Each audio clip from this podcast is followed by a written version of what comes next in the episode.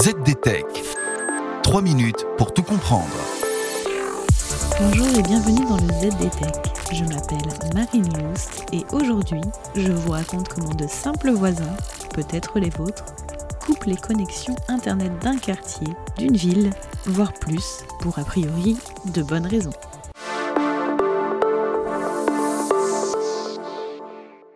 Ce n'est pas une évidence, mais c'est sur le très institutionnel site de l'ANFR, l'Agence nationale des fréquences, que l'on trouve les enquêtes les plus trépidantes de notre ère numérique.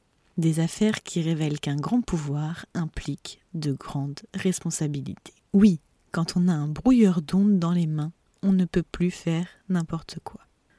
Ainsi, dans le petit village de Messanges, dans les Landes, des habitants signalaient d'étranges baisses de signal réseau.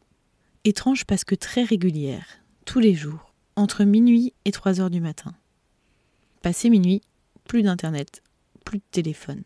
Une équipe de l'ANFR est dépêchée sur place. Ce soir-là, aux 12 coups de minuit, l'analyseur de spectre s'éclaire près d'une habitation du village. D'origine du problème est localisée. L'explication, elle, survient le lendemain.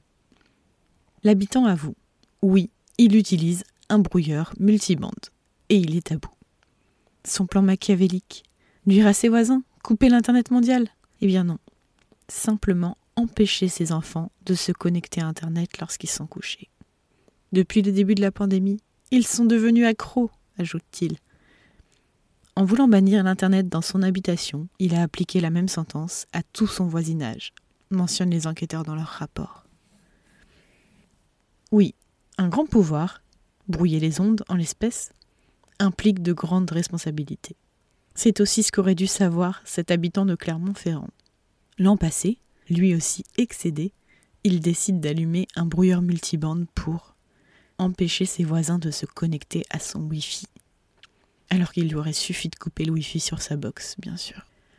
Dans ces deux cas, le gendarme des fréquences précise que posséder et utiliser illégalement un brouilleur peut vous faire risquer jusqu'à 6 mois de prison et 30 000 euros d'amende.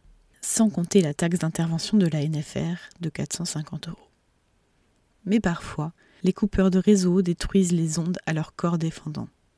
Au Pays de Galles, un village a été régulièrement coupé de l'Internet mondial pendant 18 mois. Ici, pas de brouilleur et un mystère insoluble. Enfin, jusqu'à ce que l'on s'aperçoive que les coupures coïncidaient avec le moment où un habitant allumait sa vieille télévision.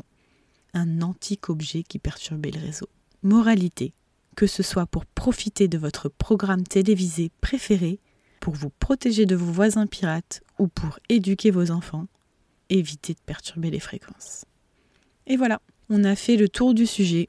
Pour en savoir plus, rendez-vous sur zdnet.fr et retrouvez tous les jours un nouvel épisode du ZDTech sur vos plateformes de podcast préférées. ZDTech. 3 minutes pour tout comprendre.